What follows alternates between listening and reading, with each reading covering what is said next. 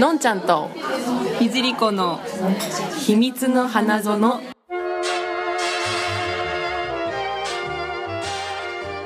いこんにちはこんにちは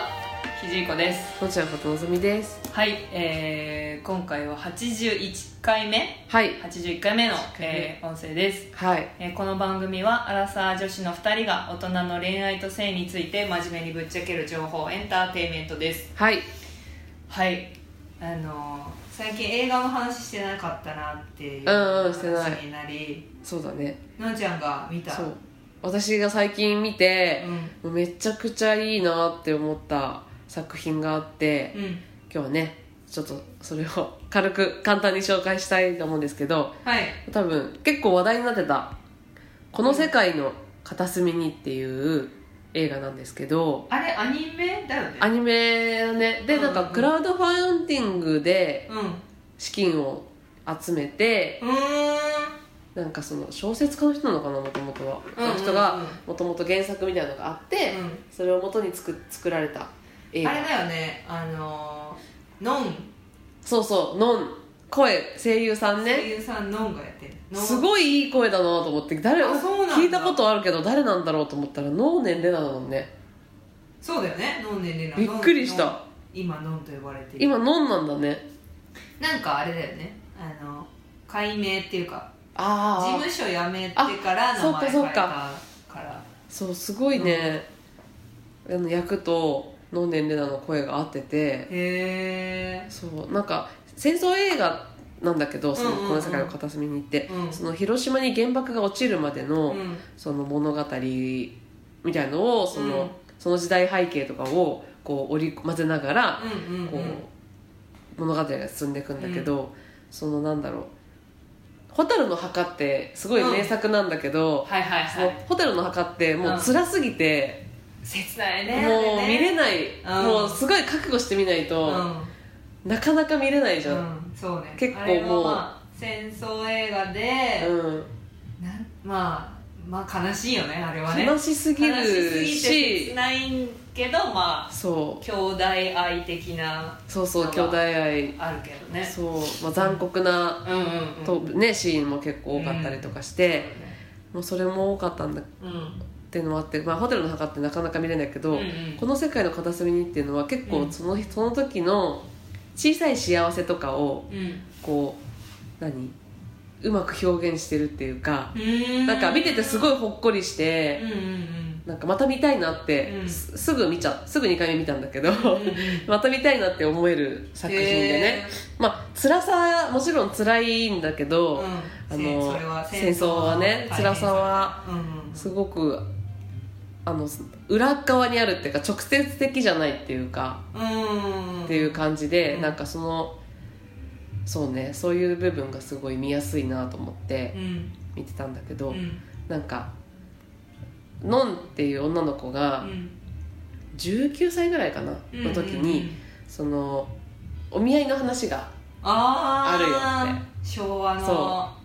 なんていうの親が決める感じのそう親が結構そうなんかその相手方の人から、うんうんそうあのそのあのお宅の娘さんをくださいってお話があったみたいなおー感じで、うんうんうん結局そののんは、うんあのんじゃないなんだっけ主人公の忘れちゃっまたあけど、ののんとしそうようのんが主役そのうんなんか誰かわかんないけどね、うんそういう話があったら、まあ会ってみないあとりあえず会ってみてから決めればいいじゃないみたいな感じなんだけど、うんまあ、いざ会って、まあ、結局そのままトントン拍子に話は進んで、うんうんうんうんまあ、結婚するんだけど嫁嫁にに行行くくとんだけど、うんそのまあ顔もねもともとは知らないような相手の家に嫁いあだでもそっかそういい話縁談で持ってきてもらってそう話を持ってきそたっかうん顔も知らないのかそう最初は顔も知らずうんに、うんでもまあ顔見てそんなにあの悪い人じゃないなって思ったんだ、うんうんうんまあうんそれ後で分かるんだけど後でっていううんかその時分かるんだけうど、んあのすごい小さい頃にう会ってた人だったの、んへそうえその人がそののんのことをうん覚えて忘れられなくて、うんうんうんそのお見合いの話その人の家うのんうんうん娘さんが欲しいっていう話を多分出したんだけど、うーんなんかその周作さんっていうんだよね確かほその旦那さんの方がううんその中作さんがすごい優しいの、うんうんなんつうのう優しいんだよすごい、うんで、んいい人な感じいいい感じなんだよね、うんすごくねでなんつうのそう結婚行く前お嫁にその結婚式を挙げる、うんそのまあ結婚初夜にねうんうんうんうん初夜のことについて、うそのノンはうんおばあちゃんに、んうんあの相手の人が「傘を持ってきましたか?」って聞くから「あのお前はあの新しいのを持ってきました」とうんうん答えなさいと。ほいう話を「なんで?」って言ったら「何でもじゃ」みたいな感じで言われてそれは、まあうん結婚初夜うにうんうんそのまあエッチをするみたいなほうほ感じなんだけどそう直接的じゃなくてううんなんかへえあそういうのがあるんだっえて要は自分はまっさらなですそうそうそうよそうみたいなことってことんそうはその傘をもまあ刺してもいいですかいいですよみたいなそのあへえそう何それ昔のその問答みたいなのがあったのって柿の木問答みたいななんかへえなんかまあいろいろあるらしいの種類があなんかか家に柿の木はありますかみたいな質問でああえります家によよっみてたい違うってこなとなんか多分なんかねいろいろ種類がへあえるみたいで。すごいねそれそうその映画では2人当人たちはうんうんうんあんまよく分からずにそれを言ってるみたいな感じのだったけどなんかいやなんかおしゃれってういんうおかしゃれねなんかちょっとドキッとするっていうかうんうんうんなんかそのえー、なんかあれみたい、うんあのなんかさ夏目漱石のさうあのなんか好きだって言わないで、んうんあの今日も月が綺麗ですねっていうあーイコールうんあなたのことが好きですって言ってるみあーたいなはいは感じだね文学的だねいいねいそうそうそんなうん、感じだよねうんうんだそのあと何まあそこがねまず面白いなと思う、うん恋愛的に言うと面白いなって、うんうんうんそのチューとかしててキスとかしててさ、うんうんそのあんまり戦争映画でそういうのって描かれないじゃんそのああ確一かにね般日常的に一般の人はどういう生活をしてたのかみたいなのがさうんうん結構そう、まあ、表現されててさ、うんうんあのなんだそのノンがねある時にその道に迷っちゃってここはどこだみたいなうん感じになった時になんかすごいいい香りのお姉さんが「うん迷子?」みたいな感じで聞くみたいな感じのところがあるんだけど、うんなんかお何おとぎ話に出てくるような雰囲気なんだよねそこはほうほうほうほうちょっとこう他の町と違うような雰囲あ気ーがあるんだけうどうそこは多分その何軍人さんがそあの、まあ、風俗ー的な感じ風俗的でなうんうんうんでそういうのでお世話してるみたいなへー感じのあの女の人がうん迷子になったその脳をうんうんうんに道あの道図書いてあげてうんみたいな感じなんだけど、うんうんなんかそのね昔の性がさうーんちょいっいちょいこう散りばめられてるっていうか、ねいうのがなんかそうリアルなリアル感じなんだな感じで面白かったんうだけど、ーんそうまあなんかむか昔の人の恋愛の仕方みたいなのがすごいなんか古風な感じがそれがまた良くてうんうんうんうんぜひ、ぜひえーえー見てみよ見てない方見てもらいたいなと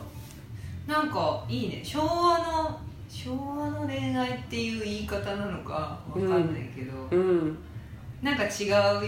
ねねいいいいとこもあるよねそういいとこもあるそういうなんか勝手になんか自由恋愛と決められた恋愛ってさ、よく話すけどさうんうんその勝手に決められて結婚するとかって結構ある調和とか、うんなんだろう今も多分インドとかそうだねはあるんだろうけど、うんそれもいいかもっていうなんかうん全部がう、ん国全部がそうだったら、うんそうするしかないってういう、んうまあ、ん時代とかだったんだろうけど、そうだ受ねけ入れ受け入れやすかったのかもしれないあーその自由じゃない分、うんそのなんだろう人に合わせ協力してうん生活していこうみたいなのが、うんよりあったのかもなっていう確のかにはあるのかもしれないというか、それでさもちろんうん多分その少子化問題とかもそういうやり方でやってるやってるとあーその何早い段階でさ結構その時代も19歳とかで結婚してるじゃん、うんうんうんうんっていうのを考えると、あもうそうねやっぱり子供もできやすいし、何人も産めるっていうのがあるから、まあ、確かにその世の中を考えればそのなん かいい仕組みといううん、あか強制的だわね強制的だけどね、うん確かにまあ、嫌だけどね嫌だけどまあねすっごい性格悪いうん嫌な人だった時とかを考えたら絶対嫌だけど、そうだねなんかそれで良かったこともあるんだろうなとかは思ったりするけどね、そうだねうん、なんかえら今今はさなんか逆に選ばれ選べすぎるからうん何誰選んでもいいっていうか自そうだね分で選びすぎるから確かにしかも出会おうと思えば自分が出会いたい人と出会ったりできるっていうそうそうそう可能性があるからねしようと思えばいくらでもなんかねうん本当に自由だからうんうんこそなんかこれは嫌だみたいなのがすごいうん言いやすくもあるそうだっねていうのもあるけどねうん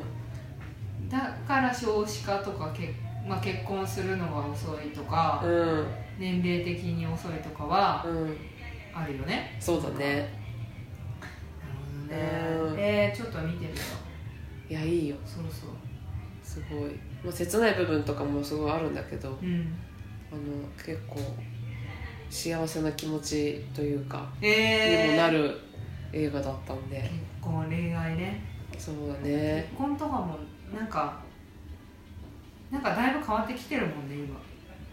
今ね